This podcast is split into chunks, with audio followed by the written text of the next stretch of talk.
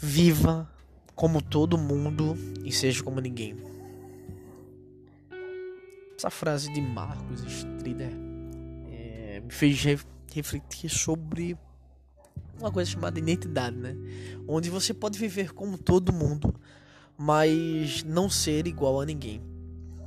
Embora de fato a gente vive numa sociedade onde fale muito sobre autenticidade, ela ainda é um pouco incompreendida, né? Não existe essa questão de autenticidade sem singularidade. Que por sua vez é, não existe uma coisa chamada espontaneidade, onde não exista coragem e amor próprio, né? E qual a melhor forma de encontrar coragem para viver sua própria verdade e amor próprio para saber onde se deve ter coragem para encerrar velhos hábitos ou antigas escolhas? Existe uma coisa chamada autoconhecimento, que eu venho falando aqui há um tempo aí através do podcast, onde quando a pessoa ela começa reconhecendo o próprio valor, o mundo inteiro ele reage a isso. E por incrível que pareça, é, você percebe que vai agradar e desagradar sem se importar muito. Isso aí é uma coisa chamada exercício de espontaneidade. E assim, é nítido que muitas vezes a gente deseja que nós e outras pessoas é, a gente deseja ela que ela tente agradar os outros ou quem quer que seja o objetivo possa ser o contrário, né? Ou, ou até mesmo você descobrir quem é você ou até mesmo do que você gosta ou do que você quer de verdade.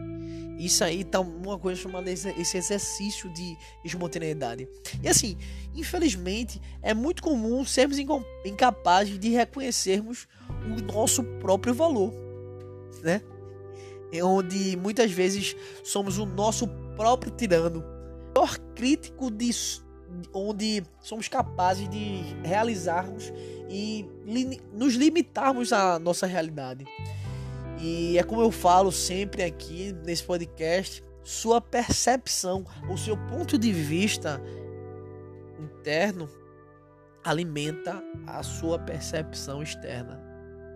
E assim, na verdade, na verdade, na verdade, frequentemente nos colocamos como nosso pior inimigo diário, onde muito mais do que se preocupar com a opinião dos outros sobre a, o que eles, eles acham da gente ou coisa do tipo, devemos focar na nossa própria opinião, onde a gente é capaz de acreditar onde realmente naquilo que importa. Onde a gente deve mudar essa vibe interna de se reconhecer sem, se, sem precisar de reconhecimento externo. E com certeza é dentro do que vão abrir várias portas para a sua, ou melhor, para a própria singularidade, onde se encontra a autenticidade. E perceba, pessoas com grande percepção de valor são extremamente atraentes.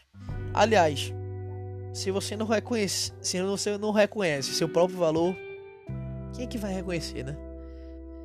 E uma coisa que eu tenho pra vida e que tem que eu tenho uma frase que geralmente é, me dá rumo de tomadas de decisão é que antes de querer ser reconhecido ou ser reconhecida, se reconheça. Reconheça seus próprios valores, reconheça quem realmente é você. E hoje em dia, né, é, é falado muito a respeito de marca digital, né? É, onde pessoas têm escolhido nichos, né? Elas não realmente reconhecem. E é aquela velha fase, né?